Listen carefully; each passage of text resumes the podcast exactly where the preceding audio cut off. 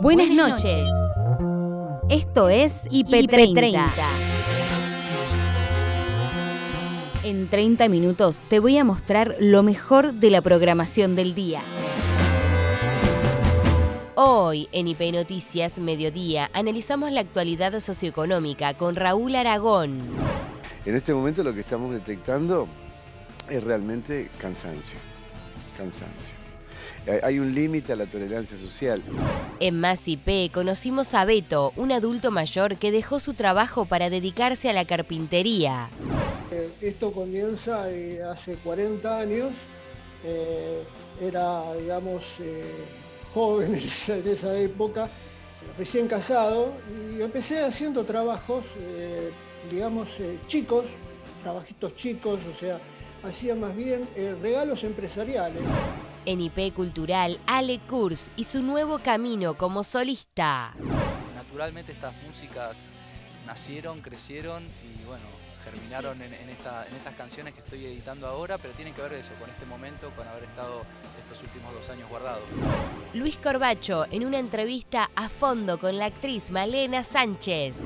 Nunca me faltó trabajo desde que terminé el colegio. ¿En serio? Nunca. Y siempre fui como muy respetuosa del camino, entonces nunca dije que sí haga algo que no tenía ganas o que iba en contra de algo medio ideológico o ético.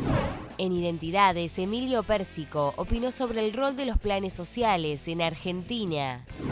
Los planes sociales nosotros tomamos como una cosa transitoria y como una cosa que no le inventamos nosotros, lo inventó el Banco Mundial, no lo inventamos nosotros, lo inventaron los liberales. La previa del superclásico en el Monumental, Raúl Cassini en Deportivo IP. Y ojalá que sea un lindo partido, no que sea un partido de, mucha inteligencia, un partido del cual se juegue bien al fútbol. Yo creo que va a ser un partido abierto, va a ser un partido muy lindo para ver.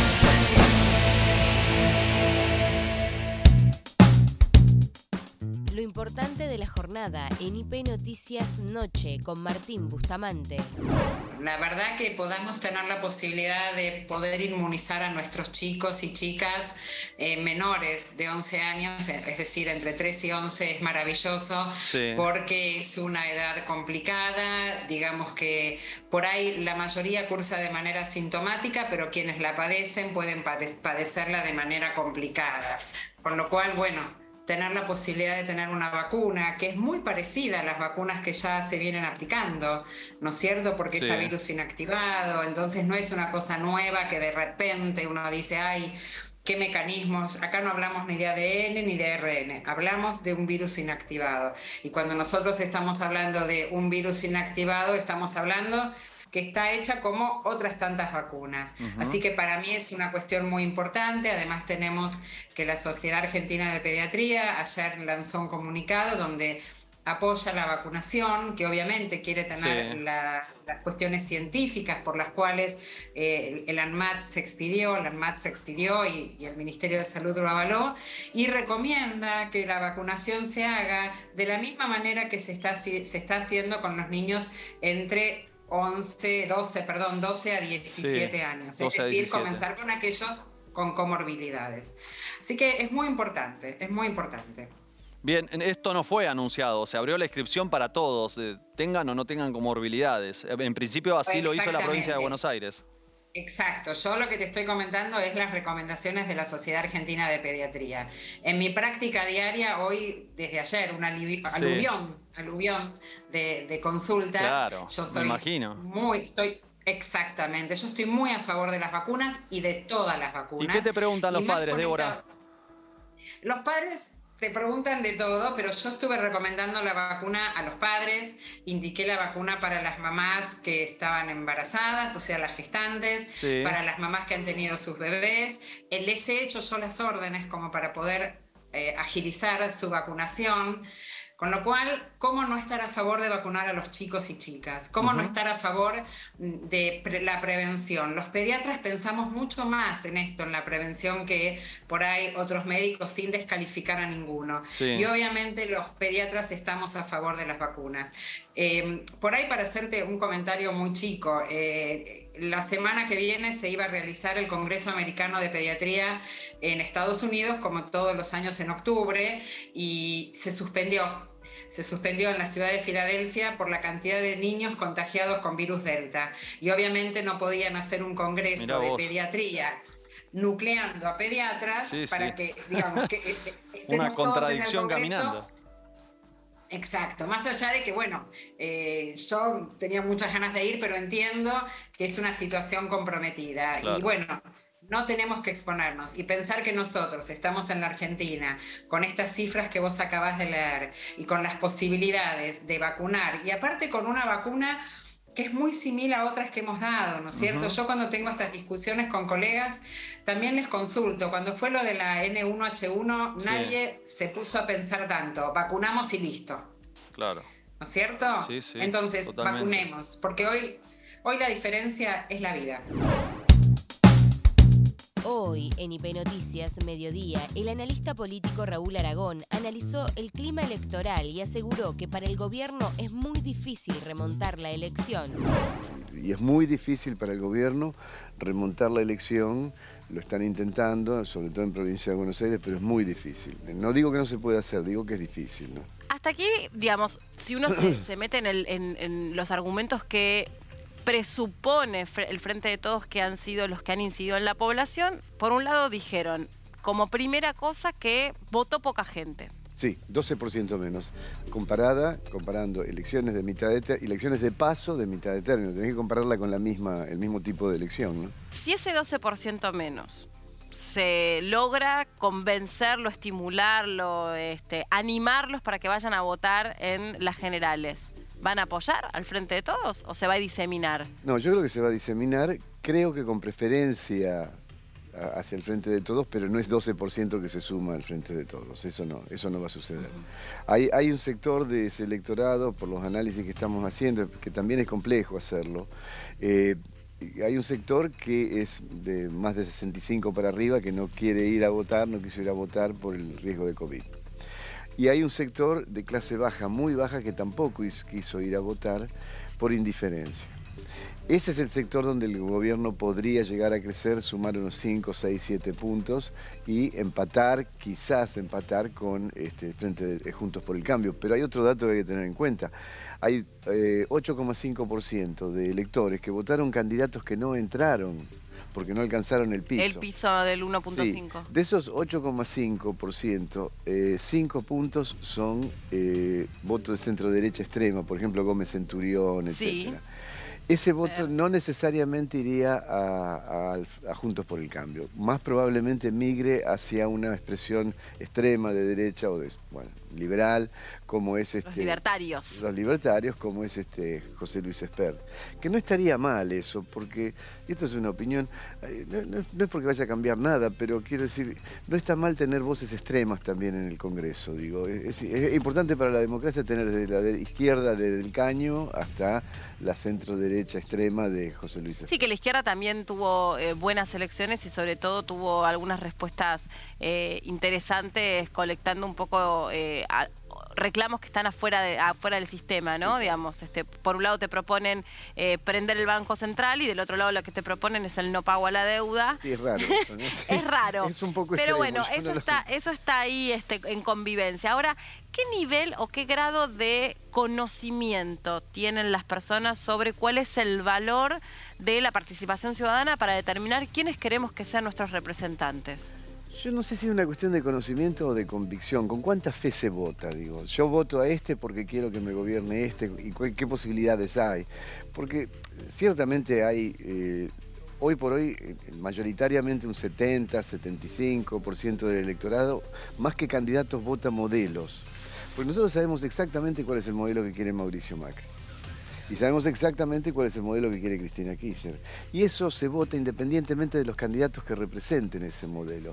Ahora, después te queda fuera un 25, 27% de la población que eh, vota en elecciones legislativas para tratar de meter a su candidato que son es muy disperso eso, muy disperso. No es solamente extrema izquierda y extrema derecha. También hay vecinales, hay vecinalistas, hay, movimientos este, que no son necesariamente este, una ideología definida.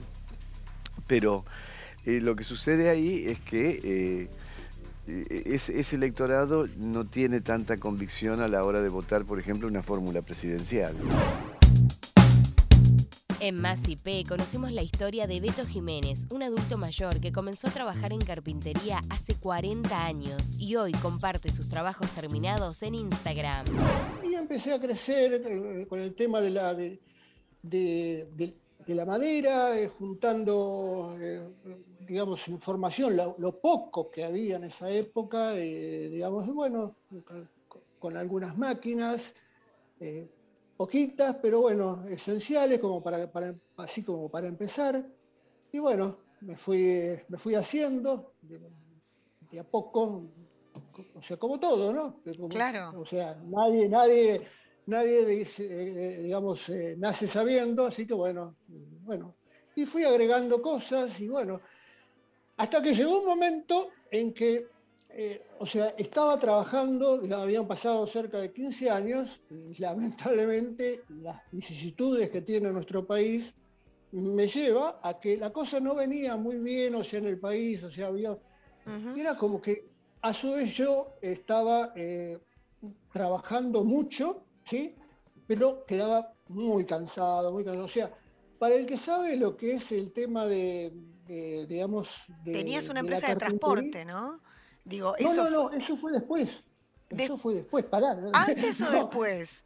No, no, no, no, ah. después, después, después. Por eso, a los 35 años, dije, bueno, eh, hablando todo esto con mi señora, ¿no? Porque no es que solamente yo, bueno, yo veía que estaba, venía cansado, no sé, o sea, ella me ayudaba mucho también, porque hacíamos los dos el tema de, lo que eran los regalos empresariales. Sí. O sea, ella eh, con las ventas y yo, yo con, la, con la fabricación, pero después también me ayudaba también en la fabricación, nos ensuciábamos. Para el que sabe lo que es serigrafía, imprimir sobre madera, bueno, es, te digo que quedas resuyo, era una cosa que... Llegó un momento que dijimos, yo mismo también sí pensaba, quisiera hacer otra cosa, que, quería cambiar de rubro, pero no sé por qué esas cosas, por qué quise, no sé. sé. La madera siempre, siempre me gustó. Pero te quisiste dar un impas, quisiste darte un impas, te había agotado un poco quizás. Exactamente, esa, esa es la palabra. Y cambiar de rubro, ¿y, qué hacer? y de repente transporte transporte escolar. ¿Y por qué no transporte escolar? Te fuiste al otro lado, igual, nada que ver, ¿no? No, nada que ver. arranqué, arranqué para, arranqué para otro lado. ¿Y qué hiciste? ¿Te compraste una camioneta? ¿Te compraste una claro, sí, sí. exacto, compramos una combi. Eh, que al principio dio la casualidad que justo cerca de, nuestra casa en Ranela, eh, un colegio que se había inaugurado hacía poquito, dos años, eh, así que bueno, empecé ahí, eh, fuimos, eh, nos presentamos y empezamos, como todo, derecho de piso, el, primer año, el dos años, y la cosa empezó a ir cada vez mejor y cada vez mejor, y bueno, seguimos, seguimos avanzando, avanzando, y, bueno, armamos nuestra clientela. Sí que fue, gracias a Dios, viste, bueno, durante 23 eh, años eh, trabajando con los chicos, conocidos ya por, por todo Ranela. Y bueno, el tema fue que, lamentablemente, a todo esto yo, te, imaginas, eh, o sea, el hecho de, comenzar una nueva, un, nuevo trabajo, una nueva profesión, como quieras decirle, eh, yo me quedé sin, sin, máquinas. O sea, yo tuve que vendí todas las máquinas que tenía. Porque, te reinventaste, cambiaste de rubro y entonces había cosas que ya no necesitabas y bueno, se vendieron. nada, para, aparte eran, máquinas muy grandes, ¿para qué? Y las que tenerlas ahí, viste, paradas y sin usarlas. Siempre por ahí así alguna cosita, pero bueno, era, era, era poco. El cantante Ale Kurz contó en IP Cultural cómo surgió su lanzamiento como solista. Afirmó, esto rompe con lo que vengo haciendo, me gusta el riesgo y el camino intenso. Y estoy muy contento que, bueno, de salir con una canción que rompe un poco con, el estilo con el que vengo haciendo las cosas y, creo que sorprende. Y me gusta el riesgo, ¿viste? Creo que el, camino, el camino más intenso siempre es, el que es así riesgoso y salir, salir de tu zona de confort está bueno. El camino de los artistas, ¿no? Un poco, asumir esos riesgos. A mí me gustan los artistas que fueron haciendo quiebres en su carrera, como Bowie, como Spinetta. Nunca hicieron dos discos distintos, eh, dos, perdón, dos discos iguales. Después me gustan las bandas como ECDC, que desde el primero al último disco tienen la misma búsqueda.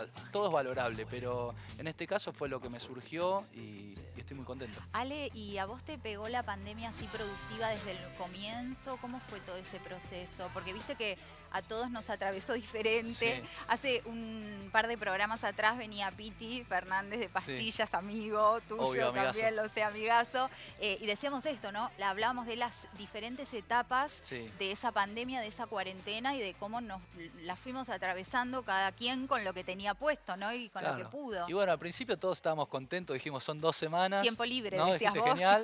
Y empecé, bueno, a aprender a hacer pan, ¿no? Todo el recetas. Te copaste con la masa madre y Totalmente, hicimos lo que hicimos todos. Y después el momento fue, che, esto viene para largo, no sé cuándo voy a volver a trabajar. Eh, y, más que nada, el oficio, ¿no? La ocupación, ¿qué voy a mm, hacer yo? yo hago canciones. Y bueno, en un momento me empezaron a, nacer estas músicas, empecé a hacer estas canciones, las empecé a escribir. Mucho también influenciado por lecturas, viste, estar eh, leyendo La sombra de la montaña de Gregory David Roberts, que es la continuación de Shantaram, que es un librazo. Cosas de Nietzsche, Borges, no sé, eh, Cartas a un joven poeta de Rilke, cosas que, siempre me influenciaron. Y todo ese laburo empezó a, crecer y, a hacerse canciones. Yo las empecé a grabar, yo estaba pasando la pandemia en la casa de mi pareja, que estábamos en las afueras, y yo no tenía ni computadora, ni micrófono, ni, nada. Ah. Entonces empecé... ¿Qué eran? ¿Maquetas cómo? Con el teléfono celular. Wow con el GarageBand, que es un programa, empecé a hacer hasta las baterías y los teclados, todo con el teléfono. Qué ganas de componer que tenías, porque la verdad, ¿no? Había que estar con el telefonito pero es que uno no lo decide, sino lo, o sea... Fue una pulsión por ahí. Exacto, nace porque tiene que nacer, porque me lo pide, y con las herramientas que tenía al lado lo empecé a, forjar. ¿Y eso cuándo fue que empezaste ya a tomar registro de eso? mayo, junio del año pasado. Ok. Empecé a hacer estas canciones, se las mandé a mi productor y, un día me, me, dice, ¿te puedo llamar? Sí. esto es distinto a todo lo que hiciste antes, lo tenemos que grabar ya, me dijo. Y yo venía con la vorágine que teníamos cosas que hacer, teníamos compromisos, le digo, bueno, déjame que vea. Y bueno, y a principio de año tuve la mala suerte que me agarré COVID y me pegó muy mal. Ah, mira. Estuve internado una semana. Ah.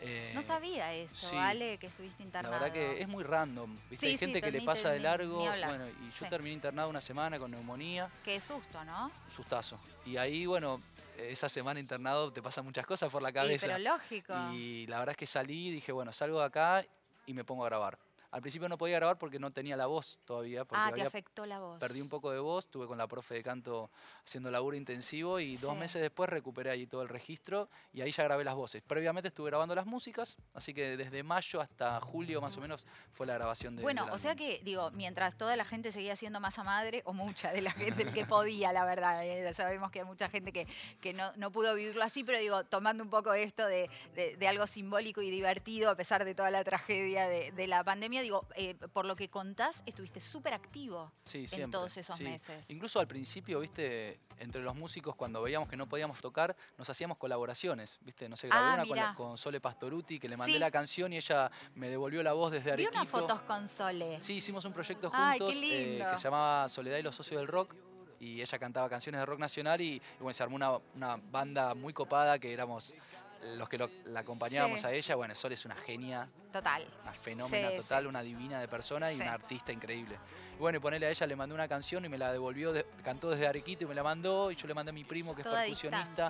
Toda a distancia. Bueno, el, álbum fue grabado así. La actriz Malena Sánchez habló de la moda que hay en las redes sociales con el uso excesivo de los filtros y las distorsiones de la realidad que pueden generar. Me da mucha impresión la idea de que la idea de que tengamos todos la misma cara. Ah, claro. Me, cuesta un montón, me parece que ya con el Instagram y con esto de los filtros, hay muchas pibas que no se pueden mirar más al espejo. Genera como una especie de distorsión en la Muy mente. Muy raro. Y aparte, obvio, yo así de repente tengo los ojos más grandes, más redondos, la boca hinchadita, la nariz me la enderezaron. Igual vos, vos, guachina, tenés ya cara de filtro de Instagram. tenés bella cara. No, viste cuando te ves todos los días, te ves lo que vos no estás viendo. Claro.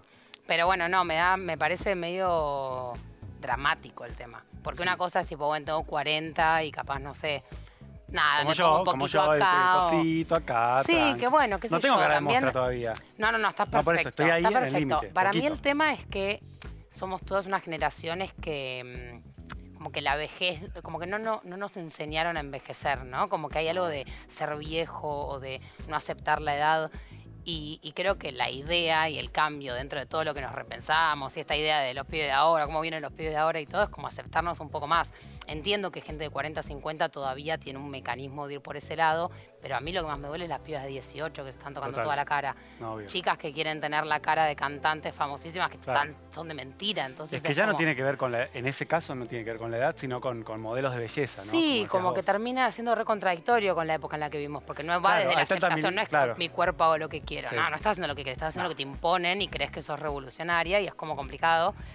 Em, pero bueno, eso, me parece que la idea es aceptar la vejez y siendo actriz, tocarse me parece como pecado. Digo, perdés expresión, Claro. como solo después puedes hacer de mamá operada. O sea, te perdés todo lo Bueno, otro. pero es una mamá contemporánea, ¿no? Sí, bueno, pero te- no sé, no sé, me, No, me da... no. No, Ahora a los 40 yo voy a estar así de Y pasa que yo toda la vida dije que no y Voy a ser un acá estoy. monstruo. No, no, no, no, no. ¿Qué sé yo? Ni y es engañoso lo del ácido, porque antes Botox es un montón. Y ácido Sí. como vas en 15 minutos, Sí, no duele nada, tiki tiki.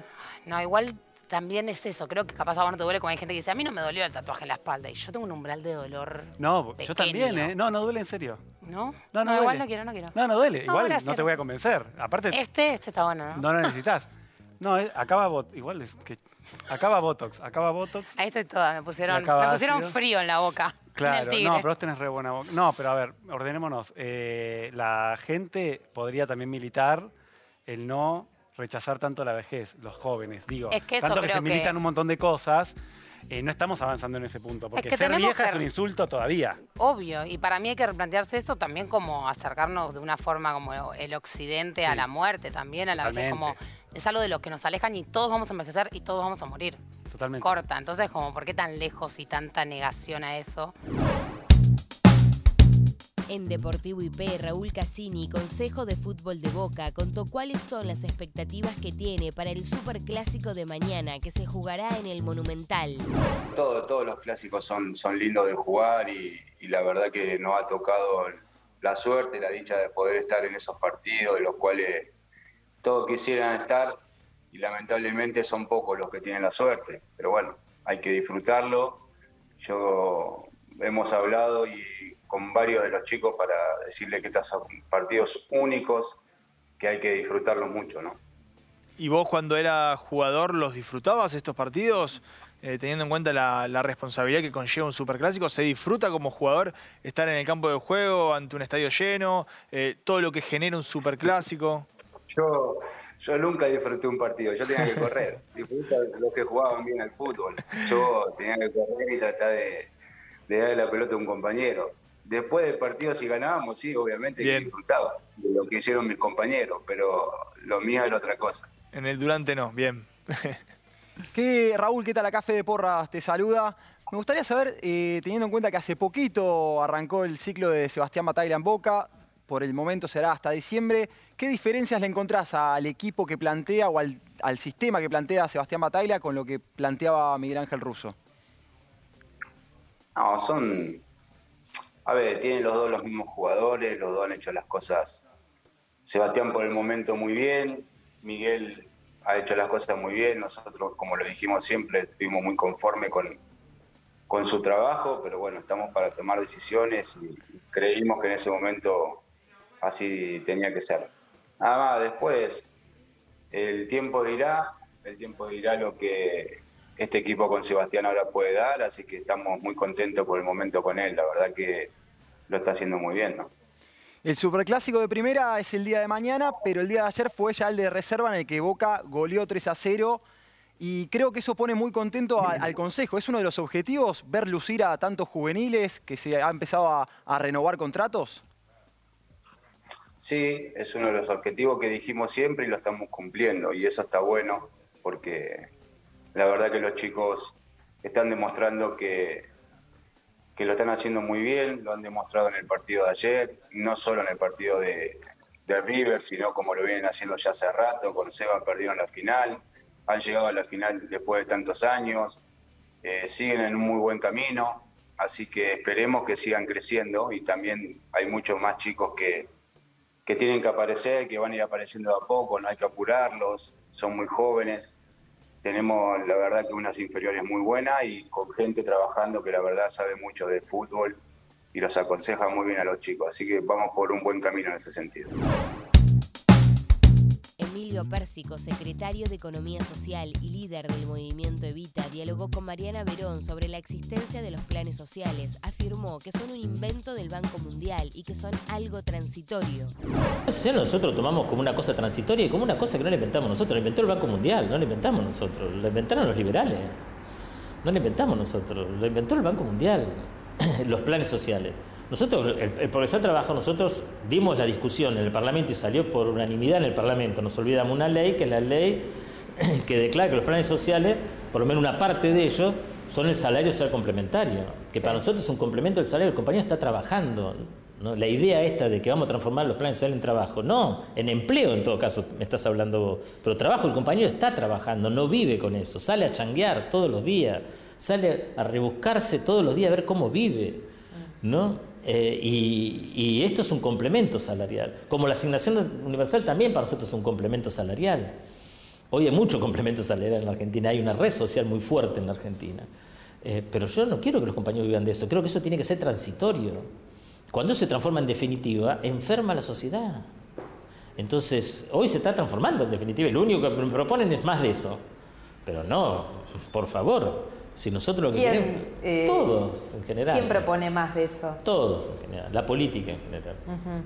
Es raro escucharte decir eso, porque si uno lo escucha a Miguel Pichetto, dice que ustedes viven del pobrismo. Pero eso es política. Todo, mucha de la frase de los políticos es política. ¿Por qué queda bien decir eso? Eso sí es otro problema que tenemos las organizaciones sociales, que ese sí es el problema que me preocupa, es mi vecino. Yo tengo una, una, una compañera que recibe un plan social y al lado hay otra que no recibe un plan social. Esta compañera, entre el plan social y la asignación, no quiero sacar la cuenta, pero saca, gana más que un empleado de los que están en el ministerio trabajando conmigo. Eso es un problema. Eso es un problema grave en la Argentina. Entonces, eso, es, eso genera una situación difícil. ¿Se entiende? Sí. Entonces, la Argentina, la mayoría de la plata de los planes sociales la, la gasta en forma universal. ¿No? Solo el, el 1% de los planes sociales son los que son los planes que se llaman eh, de trabajo para mí, que es el, el, salario social complementario. Todo el resto, en realidad... Que se canaliza a través de las organizaciones. No se canaliza a través de las organizaciones. Uh -huh. Es decir, lo cobra el compañero directamente. Ese es otro error también. Con que una tarjeta. Con una tarjeta del banco. En Argentina todo eso se ha avanzado mucho. En las formas, todo eso ha avanzado mucho. ¿Y eso ustedes no es... cómo, cómo, intervienen en el salario social complementario, las organizaciones? Las organizaciones organ tratando de organizar trabajo, que no es nuestra especialidad. Yo Organizan digo, los las cooperativas. Mira, cuando empiezan las discusiones con los empresarios, me dicen, ¿ustedes están en contra de la empresa? Digo, pero usted me está cargando. La empresa es la forma de organización del trabajo. Ustedes son más expertos que yo en la organización del trabajo. Ahora, cuando no pueden organizar el trabajo con mis compañeros, yo me tengo que transformar en empresario y tratar de organizar el trabajo. ¿Qué es la empresa? La empresa puede ser capitalista, puede ser social, puede ser popular. Pero la empresa es la forma de organización del trabajo. Entonces, las organizaciones nos transformamos muchas veces. Yo no, quería, no quiero saber cuánto vale una bolsa de cemento, pero tengo que saberlo ahora. ¿Por qué? Porque tengo que intentar que los compañeros trabajen. Ese compañero que se puso una máquina de coser en su casa y empezó a coser, resolvió el problema de comprar la China la ropa. ¿no? Pero lo que hay que hacerle es dignificarle el trabajo, sí, ayudarlo. No se puede vivir con 15 mil pesos, que es la mitad del salario mínimo no, no, vital pero, no, si ese compañero tiene 15 mil pesos puede vivir. Porque 15 mil más, más la venta de la ropa vive dignamente. Nosotros hemos comprobado que ese compañero en los polos gana arriba de 60 lucas. ¿Se entiende? ¿Pero por qué? Porque le pones más tecnología, porque le pones una mesa de, cor de, corte, no tiene que pagarle a otro para que le haga el corte, porque le pones las condiciones de trabajo. ¿Y eso quién lo pone? ¿El Estado? Eso lo pone el Estado. Lo puede poner el Estado, lo puede poner un privado también. No, no, no, no, no, no, no, no estamos en contra de ese tipo. Por ejemplo, varios privados nos dijeron, nosotros hablamos de la reforma agraria. ¿no? Hablamos de que hay que volver al campo. Ahora le la están dando vuelta, pero todos hablan de eso ahora. Lo hemos puesto en la agenda. Porque, porque Argentina es el país más urbano del mundo. Decimos, creemos que somos un país, creemos que somos un país agropecuario. Somos el país más urbano del mundo. Estamos entre los cinco más urbanos. Hoy estamos en 7,5 de población agropecuaria. Ya bajamos más todavía en estos últimos años. 7,5 de población agropecuaria. No hay país así. Estados Unidos tiene el 27, los países latinoamericanos tienen el 40, eh, Italia tiene el 30. Viven en el campo 20 millones de italianos. En la provincia de Buenos Aires, que es la misma magnitud, la misma superficie, viven 400.000. Para cerrar este IP30 de sábado, disfrutamos de la visita sorpresa de Fito Páez en el Festival Polo Cultural Saldías, un espacio multidisciplinario recuperado en la ciudad de Buenos Aires. En un café, por casualidad, cansados en el alma de tanto andar. Ella tenía un clavel en la mano, se acercó. Llegaba a la ventana en puntas de pie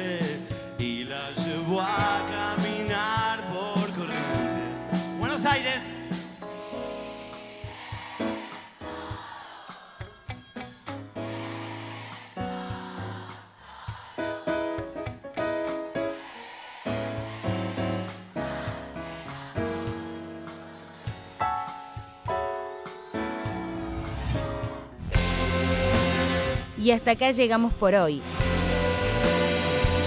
Acordate que podés ver las notas completas en nuestro sitio www.ip.digital y en nuestro canal de YouTube búscanos como IP Noticias y suscríbete. Esto fue IP30. Hasta la próxima. Buenas noches.